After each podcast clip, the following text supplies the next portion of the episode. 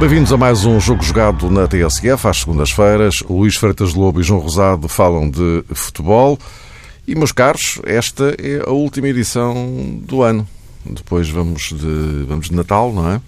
E só regressamos no dia 1 de janeiro, eh, dois dias antes do, do clássico do, do Benfica Sporting, que vai marcar precisamente o arranque do ano. Eh, se é verdade que esse é um dado importante, mas eh, vamos dissecá-lo na, na próxima emissão, já em 2018, eh, não deixa é de ser significativo olharmos para a realidade que temos nesta altura e no que respeita a esta jornada. Ainda falta saber o que é que o Futebol Clube do Porto vai fazer, o Porto que joga daqui a bocadinho com, com, com o Marítimo, mas já sabemos que Sporting e Benfica ganharam. Eh, também sabemos que, nesta altura, eh, de todos os lados, eh, a insistência na necessidade de reforços parece ter-se acentuado. Em qualquer um dos três grandes fala-se em reforços, o que significa, João, começaria por ti, que, olhando para o cenário atual, e se é verdade que o Benfica está numa condição diferente dos outros dois, porque os outros dois ainda estão envolvidos em todas as frentes o Benfica já não, já só tem campeonato e taça da Liga. E esta, enfim, é uma nuance que pode ou não ter, ter peso no andamento daqui para a frente, logo se verá. Mas uh, o que é verdade é que todos falam em reforços, o que significa que todos têm consciência de que podem chegar ao título.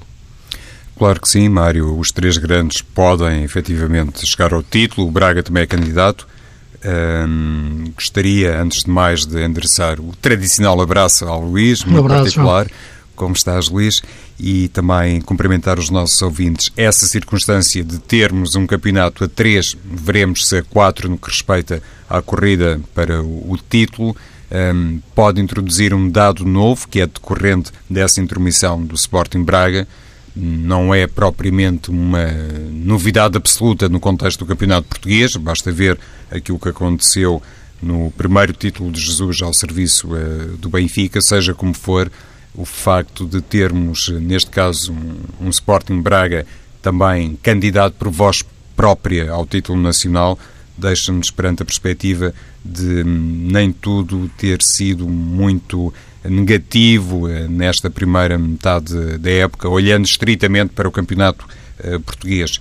Temos falado muitas vezes aqui eh, das questões polémicas que afetam muitas vezes as nossas próprias considerações sobre o plano estritamente desportivo. Nós, na medida do possível, tentamos manter o foco naquilo que verdadeiramente nos interessa e interessa aos adeptos e às pessoas que mantêm a paixão pelo futebol, mas é verdade que este campeonato também tem sido, esta época, tem sido muito marcada por uma série uh, de fatores que nos deixam ver a intromissão de agentes que muitas vezes uh, não são desejados no futebol português e eu queria até dizer são dispensáveis no contexto do futebol português. Por isso, esta, este sinal, esta uh, vontade que o Sporting Braga, pela voz do seu presidente, assumiu uh, no que diz respeito à conquista do título, uh, confronta-nos perante uma situação relativamente nova, mantenho, no panorama nacional e, simultaneamente, permite-nos encarar aquilo que hum, é possível constatar a propósito do trabalho de Abel Ferreira, que foi um treinador uh, um pouco contestado no início uh, da sua época no Sporting de Braga. E se falo de Abel Ferreira é porque também mais à frente gostaria de falar um bocadinho sobre Daniel Ramos e já agora uh, Mário e Luís focar o trabalho de Sérgio Conceição no Porto e se estou a tentar fazer este transfer é precisamente com o esforço de associar aqui alguma suspeita que se criou quando o Porto contratou Sérgio Conceição e se calhar foi salvaguardando as diferenças que têm a ver com a dimensão dos clubes, foi também um pouco daquilo que se criou quando Abel Ferreira chegou a Braga. E inicialmente havia, de facto, essa perspectiva que hum, o campeonato português este ano poderia não ser muito diferente daquilo que, hum, no fundo, caracterizou a prova nas últimas uh, quatro edições e à conta da competência, uh, não quer dizer surpreendente competência de determinados protagonistas, temos constatado que, afinal de contas, não tem sido bem assim, ou pode, pode não ser uh, bem assim.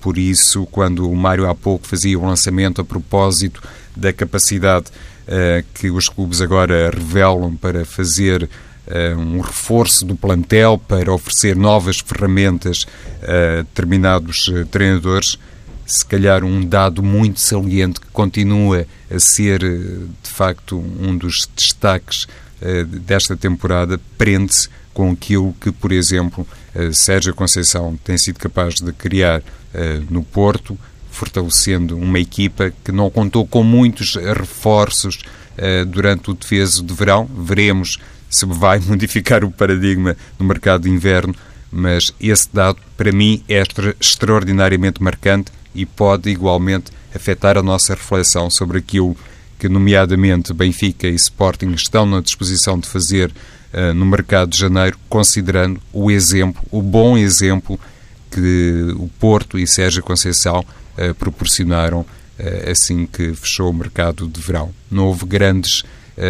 novidades no plantel, ainda assim.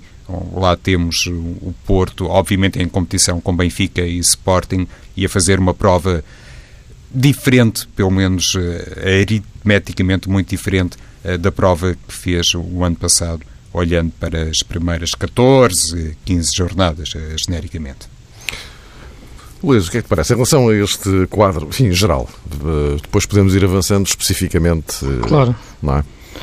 Sim, repara, neste momento aquilo, aquilo que me parece, as equipas vão se aproximando mais a nível do, do seu valor. O Benfica agora só tendo o campeonato, isso pode-se notar de uma forma mais, mais clara, porque fugiu-lhe as competições europeias e há aqui um jogador que é incontornável a esse, a esse nível, que é Krovinovic, que, que, foi um jogador que não fez parte de, de, das escolhas para, para, as provas europeias eh, e hum, não foi inscrito na Champions e agora aparece no campeonato como o ponto fundamental da evolução para o 4-3-3. Uh, ainda ontem o Rui Vitória falava que a equipa tinha mostrado tudo aquilo que se pode fazer em 4-3-3 mostrou tudo, ou tentou mostrar tudo, dentro da sua ideia de 4-3-3. Os sistemas não, não têm vida própria. Pode jogar de 4-3-3 de diferentes formas. Mesmo, duas equipas podem estar a jogar ao mesmo tempo em 4-3-3 e estarem a jogar de forma completamente diferente. Portanto, aquele 4-3-3 do Benfica que tem dois médios interiores, Krovinovic e, e Pizzi, eh, e este aspecto é importante, é que os dois cada vez mais jogam lado a lado, alternam a saída para o jogo, alternam o vir buscar atrás a bola e nisso é um avanço tático de, de Krovinovic e é também um avanço tático de, de que estava sujeito ao peso todo do, do meio campo. Portanto, o Benfica é a equipa que está neste momento em processo mais de, de transformação e desse processo de transformação vai depender a sua subida de nível competitivo exibicional para se meter na luta pelo título, que estará, como é evidente, mas falamos, como é lógico, em função daquilo que a equipa já passou a nível de crise exibicional esta época. Uh, em relação ao Porto, uh, João estava a dizer que ele não, não mudou muito esta época, mas a, a, verdade é que teve que buscar muito daquilo que a época passada entendia como, como não, como, dispensável.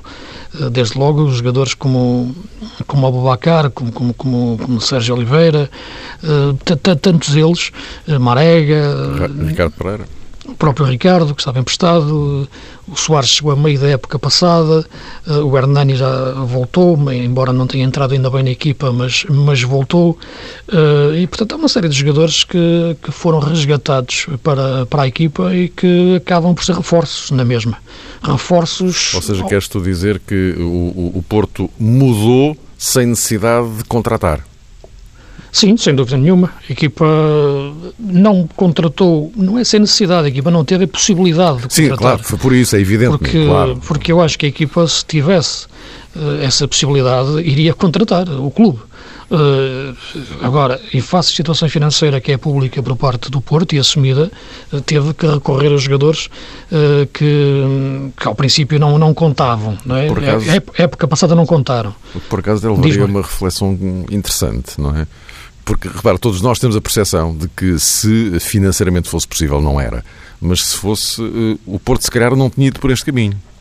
Eu penso que não, sinceramente. Não, eu penso que, repara uma coisa, é evidente que o Sérgio Conceição quereria ver alguns jogadores que poderiam ser eh, importantes e que o treinador anterior, o Nuno, não considerou. Desde logo, os casos mais gritantes são, são os do Abubacar uh, e do próprio Sérgio Oliveira, em relação a, enfim, e o Marega também, mas, mas, mas eu acho que, que o do Abubacar é o mais evidente, até porque houve jogadores contratados para aquelas, para aquelas posições. Mas o, o Marega também, o Porto época passada começou, começou a época com Adriano Lopes de Poitre e, e sem contar com Brahimi, portanto vejam a diferença, não é?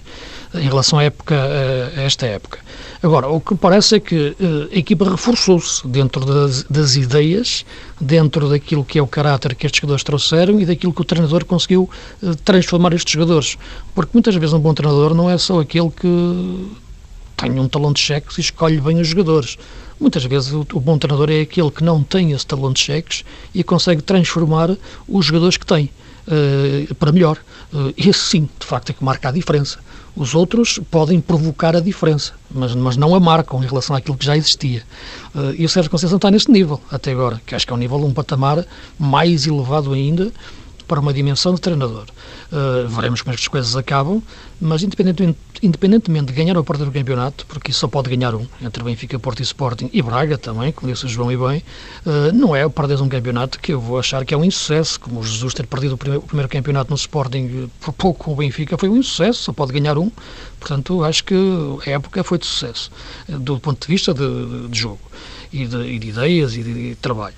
Uh, agora, eh, acho que este Porto está nessa evolução. Claro que necessita de, de, afinações para reforçar o plantel e as opções, sobretudo na quantidade de, de, de, opções de qualidade em duas ou três posições. Eu falei na questão do central, uh, embora o Sérgio, na forma como está para jogar o Reis, ao princípio parecia-me que ele queria provar, testar o Reis. Eu acho que ele agora já quer mais, é provar que o Reis é uma solução e que mais do que centrais ele quer é médios ou quer jogadores para o ataque. Eh, eventualmente que o Porto possa, nas duas opções que o Presidente disse que ia tentar, ou das duas contratações, não sejam para a defesa, mas sim para meio campo e ataque. Um, do lado do Sporting, eu acho que neste momento a equipa chegou a um ponto de, de, de, estabilidade total em relação às suas ideias Uh, já se percebe como é que Jorge Jesus quer entrosar Bruno Fernandes e a alternância que faz com, com Podense, uh, mas a questão do segundo avançado ou, a questão de, de, de, de, mais um lateral e eventualmente que para, para colmatar a questão de Fábio Coentrão quando, quando não está a top parece-me parece relevante. Uh, a equipa está bem, está consistente, acho que contratou muito bem em relação àquilo que foi o mercado de agosto, em relação à defesa, que a época passada bati aqui muito nessa tecla que era preciso comprar três jogadores para se juntar a Coates, e portanto eu vejo as equipas neste momento muito parecidas em relação ao, ao, ao nível. Acho que, que, o Porto é a equipa que uh, cresceu mais ao, desde o início da época, e aprendeu mais, até nos diferentes sistemas que foi utilizando, e para isso as competições europeias foram muito importantes. Acho que o Sporting foi a equipa que se solidificou mais na ideia de jogo que já trazia desde a época passada, mas acrescentada este ano por um jogador fora de série como Bruno Fernandes. O Benfica foi a equipa que sentiu o impacto total até ao ponto de colocar em causa tudo aquilo que tinha como certezas em termos de ideia de jogo por causa da crise de um jogador Pizzi e mudar para o tipo de sistema 4-3-3. Eh, Portanto, mudou de ideias completamente e está numa fase de, de transformação. Portanto, o Porto é uma, numa fase de evolução, o Sporting numa fase de solidificação e o Benfica numa fase de transformação. As fases de transformação são sempre uh, as mais difíceis, as mais delicadas e aquelas que têm um ponto de interrogação maior e para isso também haverá o mercado de janeiro para afinar algumas posições uh, na medida do possível, porque já não há vícios caros nesta altura de gastar muito dinheiro, terá que ser algo cirúrgico, quer para o Benfica, Porto ou Sporting. O, o Luís eh, tocou aqui num aspecto importante que tem a ver, eh, relacionado com o Sporting, claro, que tem a ver com o reforço da defesa. E há pouco, quando falávamos eh, sobre a filosofia que o Porto acabou por denunciar para o mercado, ou que foi obrigado a denunciar para o mercado dos jogadores, e em certa medida estabelecemos aquela terno comparação com o Benfica ou com aquilo a que se propõe fazer o Benfica no mercado eh, de janeiro, o, o Sporting, atendendo às decisões de Jorge Jesus, também arriscou bastante no início da temporada. E aqui, obviamente, falo numa perspectiva muito pessoal, porque quando foi anunciada a contratação de Piccini, de Mathieu, de Fábio Coentrão, em certa medida do próprio Rodrigo Bataglia, eu também pertencia ao grupo daqueles que hum, estava um bocadinho desconfiado uh, do tipo de eficácia, do grau de competência que cada um desses jogadores, enfim, uns mais, outros menos, uh, poderiam denunciar.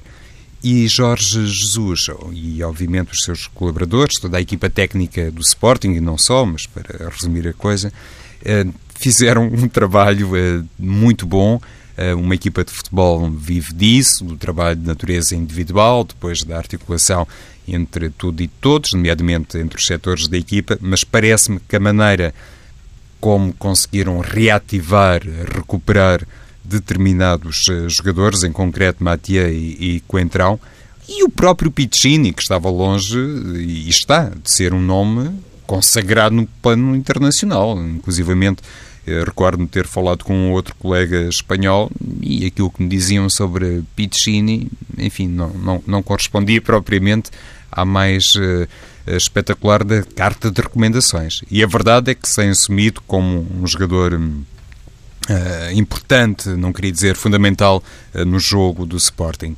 E nesse aspecto, para mim, o nome, que também já foi focado pelo Luís, o nome que verdadeiramente causou desde cedo grande impressão e despertava mais soberba das expectativas foi de facto Bruno Fernandes. Quando o Sporting contratou Bruno Fernandes, não me recordo ter escutado nenhuma opinião desconfiada sobre o valor, o acerto, uh, o nível da contratação do Sporting e atendendo à realidade financeira enfim, que se vive e que se vivia em Alvalade, não podemos considerar propriamente Bruno Fernandes uma peça de ocasião, um jogador que estava ali à mão de semear uh, a preço de saldo, não, não foi essa a perspectiva, presumo, e na minha ótica tem sido dos jogadores, se não o jogador, em maior destaque no campeonato português.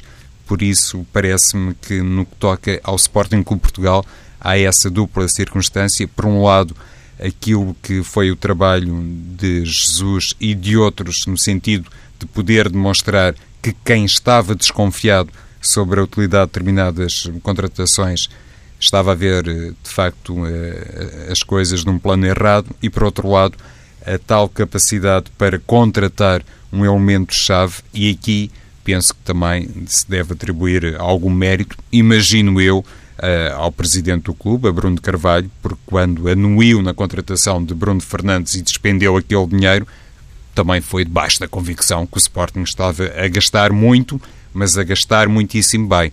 E olhando para os dias que correm e para as últimas notícias sobre o Sporting, e olhando para Bruno Fernandes e olhando para Alan Ruiz, constatamos aqui uma grande diferença de rendimento, mas não uma grande diferença de preço. E é isso que, mais uma vez, deve servir para os clubes grandes uh, refletirem, para não voltarem no mercado de janeiro a cometer determinados erros. E nesse aspecto também estou de acordo com o Luís. Uh, cuidado com alguns vícios, independentemente do volume da carteira, não é? Ah, a questão do Bruno Fernandes é aquela que até me intriga mais, é? porque eu percebo porque é que outros clubes portugueses não os contrataram, não o contrataram, é porque não tinham dinheiro para isso, não é? O caso do Porto, por exemplo. Uh, agora a questão, porque o Bruno Fernandes era um jogador que, como tu disseste bem, não, não suscitou a mínima dúvida em relação àquilo que é a sua qualidade. Aliás, era jogador para mim para estar a jogar num grande em Itália. Isso, isso é que me, me intriga mais, é como grandes italianos, nomeadamente o Milan, por exemplo, gasta dinheiro que é uma coisa louca e não acerta. Este jogador que estava lá, na Odinese e na Sampdoria, voltou ao futebol português e ainda bem, porque tem muita, muita qualidade mesmo. Uh, agora, uh, a, questão das defesas, a minha questão era mais as dúvidas físicas em relação aos jogadores, uh, Matia e Fábio Coentrão. Em relação ao Fábio Coentrão tem-se visto que é um jogador que está a recuperar muscularmente e, e Matia tem que ser gerido de, de, uma forma cuidada em relação ao seu joelho, porque a qualidade destes jogadores está, está acima, de média, acima da média. Estamos a falar de jogadores, de um jogador que vem do, do Barcelona. E, e Piccini tem crescido do ponto de vista tático em relação à equipa. É interessante, no entanto, também ver em relação ao Sporting, e o Jorge já há pouco tempo numa, numa conferência de imprensa tocava nesse aspecto em relação ao Brian Ruiz, qual será exatamente a posição que ele vai querer para ele. Ele definia bem o que, o, o que não era um 8 no sentido, porque ele entendia ali aquele 8 mais perto do, de jogar perto do, do, do, do, William, neste caso, mas um jogador que tivesse mais, mais saída. Uh, agora, eu, neste momento, olhava para Brian Ruiz nessa posição e consigo entendê-la, uh, é ver um jogador mais lento, uh, no sentido de processos de jogo. Uh, claro que eu gosto mais de falar da velocidade da bola do que, a, do que a velocidade do jogador, mas no modelo de jogo de Jorge Jesus, uma coisa raramente, raramente se distingue uma da outra. É difícil ver um jogador rápido sem ser rápido fisicamente, só fazendo correr a bola. Uh, mesmo o próprio Adrian cresceu mais quando cresceu mesmo na rotação de, de jogo, e se formos atrás na dinastia de número 8 que o Benfica teve, foi sempre jogadores da grande rotação física. Portanto, veremos exatamente qual será a opção para, para, para Brian Ruiz, dentro da linha de pensamento de, de Jorge Jesus. A importância de um segundo avançado para a equipa pode ser muita, desde que seja um segundo avançado que saiba também defender e não só um segundo avançado que saiba atacar. Eu já o falei aqui muito em relação ao Podense, que eu acho um craque com bola, mas acho um jogador limitado taticamente no momento defensivo e a equipa de Sporting tem que ser completa, tem que ser rápida na transição defensiva. Uh, acho que é o aspecto em que a equipa tem que, tem que evoluir mais para, para ser mais consistente nesta, nesta fase da época, uh, porque há uma diferença quando Bruno Fernandes joga a 8 ou joga a 10. Isto, enfim, 8 e 10 é muito redutor estar a, só os, números, mas as pessoas entendem, quando joga um pouco mais atrás ou quando joga um pouco mais à frente. Acho que ele joga melhor quando joga um pouco mais à frente, uh, no, no, no, sentido de, de saber também recuar porque isto é muito importante. É um jogador que sabe quando recua está a atacar melhor, está mais perto da baliza adversária. Isto é, esta contradição que o futebol tem e que só os grandes jogadores conseguem perceber, que não é por estarem mais perto da baliza ou mais perto da área, que estão mais perto do golo ou de criar perigo. O Bruno Fernandes tem essa noção, às vezes, de recuar no terreno para ver melhor o jogo e avançar melhor. Uh, isto só está ao nível do, dos foras de série. Uh, o Benfica, repara, ou o Porto, tenta inventar jogadores com, com, com, estas características, aos jogadores que façam isto. O, o, Sérgio procura muito que Herrera seja um jogador desse tipo. Otávio nunca será, como, como, como já referi. Uh, e há um jogador dentro do Porto, para não tocar mais, não tocar agora no Benfica, porque é um sistema diferente. Que vamos ver como é que vai evoluir agora no resto da época, que é o Oliver Torres, porque ele entrou muito bem no início da época e depois desapareceu.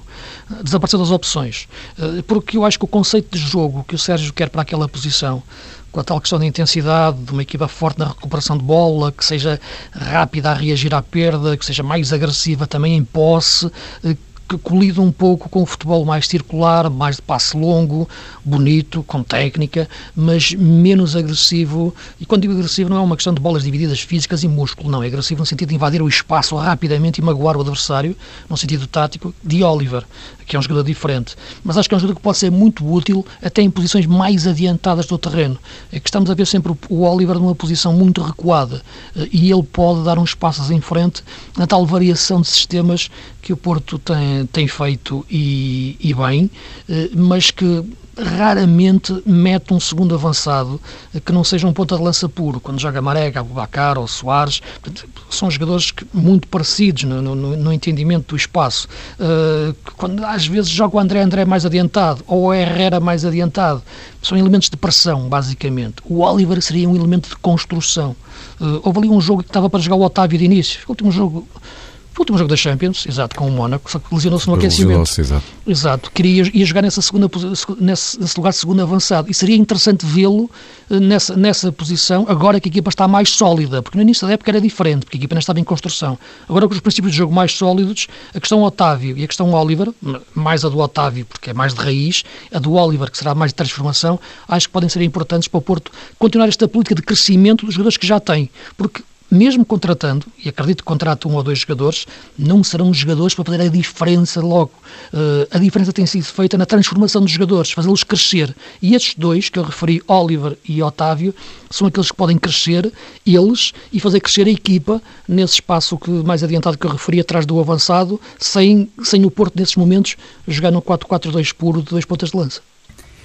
E foi realmente muito curiosa, Luís, essa afirmação de Jorge Jesus sobre Brian Ruiz, penso que se um dia se afirmar como jogador da posição 8, ou ao lado do William Carvalho, ou ao lado de Bataglia, inclusivamente, não tanto ao lado de Bruno Fernandes, enfim, tudo dependerá, nomeadamente tudo dependerá das opções de Jesus, mas eh, essa hum, colocação de Brian Ruiz, que já foi, penso eu, testada num passado relativamente recente. Sim, a época passada chegou a jogar algumas vezes nessa posição, nomeadamente em Tondela, de início, mas... Sim, mas, eu mas, mas sim, sim. Eu, sim, eu comentei esse jogo e ele jogou de início em Tondela, nessa posição 8 mesmo. E, e é curioso... Num, pode... jogo, num jogo em que jogou Mateus Pereira. Correto, pode realmente significar, não diria uma inversão, mas uma mudança dessa perspectiva muito particular. Aliás, João, deixa-me só dizer, no início da época mesmo passada, ele chegou a jogar alguns jogos até na pré-época nessa posição, contra o Lyon, por exemplo.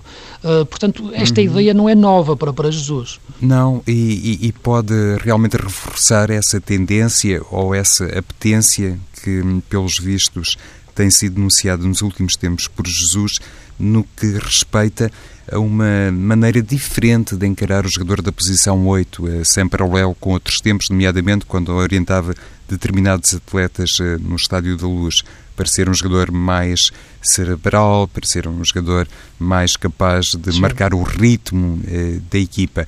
É curioso que, nesse contexto, o Benfica, com Krovinovic, pode, em certa medida, replicar aquilo que de momento não acontece no Sporting, porque nem sequer Brian Ruiz é, é titular, mas é verdade que quando está Bruno Fernandes se percebe que o Sporting tem esse eh, jogador barra gestor.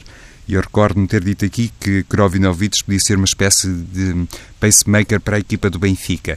Se olharmos para o que está a acontecer de momento, eh, penso que também Rui Vitória partilha um bocadinho dessa perspectiva de ter realmente no corredor central alguém, conforme dizia o Luís, que pode ser particularmente perigoso, mesmo jogando uh, mais afastado da grande área contrária. E o Porto, se for verdade que tenciona garantir o empréstimo ou contratação, não sei, de Vendel, pode também ter um jogador capaz de fazer esse balanceamento, de ser capaz de organizar, se quisermos, o futebol da equipa, organizar nem sequer é olhando estritamente para a vertente ofensiva, mas de poder funcionar como um pêndulo uh, na manobra, neste caso da equipa do Porto. Pode sentir essa necessidade de contratar agora que existe uma disponibilidade maior.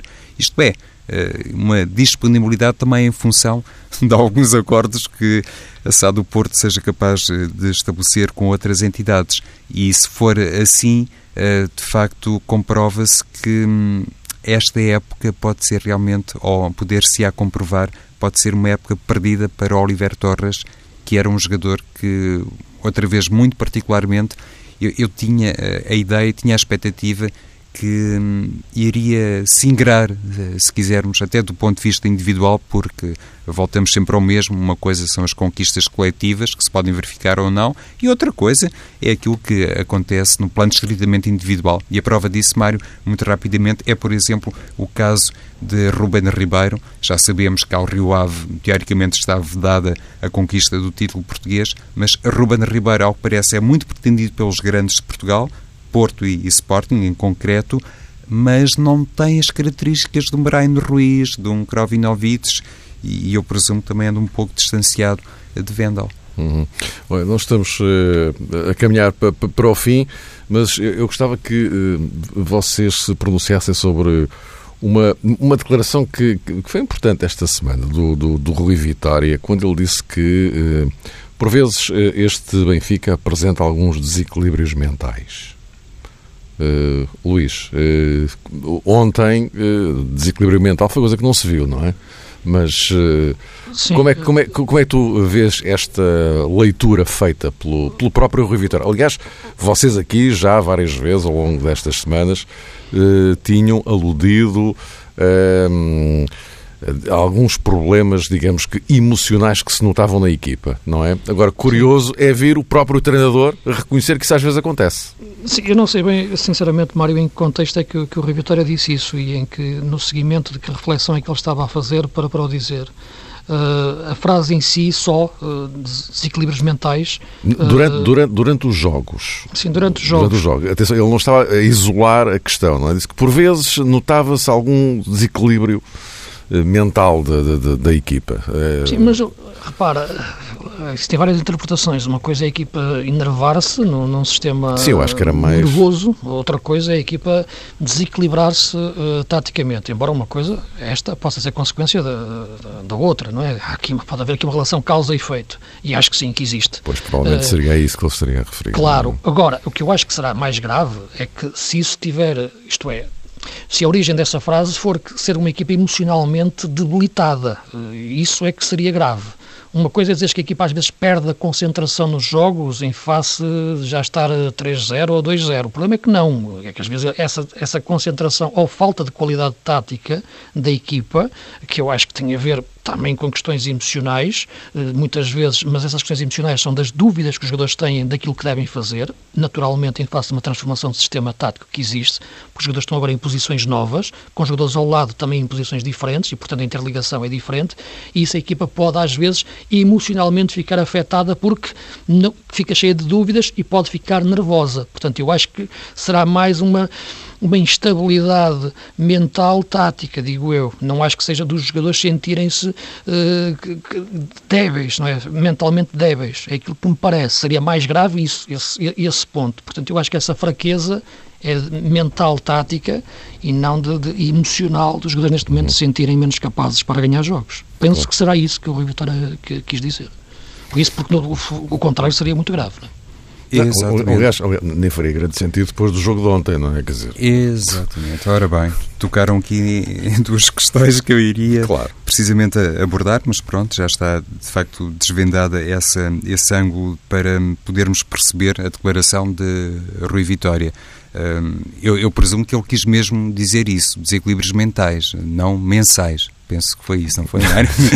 foi mesmo uh, mentais. E, não, mas, iria, não, é, mas era isto, sim. porque ele falava durante o jogo, portanto, de momentos, claro. momentos durante o jogo. Certo. Uh, também penso que pode ter a ver, pode ter a ver esta declaração de Rui Vitória com aquela perspectiva que é muitas vezes assumida e todos nós que acompanhamos o futebol ao largo tempo também já sabemos que é de facto assim. Quando as coisas correm mal, quando uma equipa não está em, em, maré boa, é verdade, basta um espirro para ficar ali com uma grande infecção e com uma grande pneumonia. E se calhar era um bocadinho nesse sentido que falava Rui Vitória, que em certos momentos tudo se fazia bem, tudo era bem elaborado, projetado, trabalhado, os jogadores correspondiam, faziam tudo by the book, ou, de acordo com a imaginação, criatividade e talento de cada um, mas na hora de concretizar, sobretudo na vertente ofensiva, faltava esse, esse bocadinho que faz a diferença no fundo e depois dá o tal conforto anímico. E ontem também se verificou uma coisa, Mário, a propósito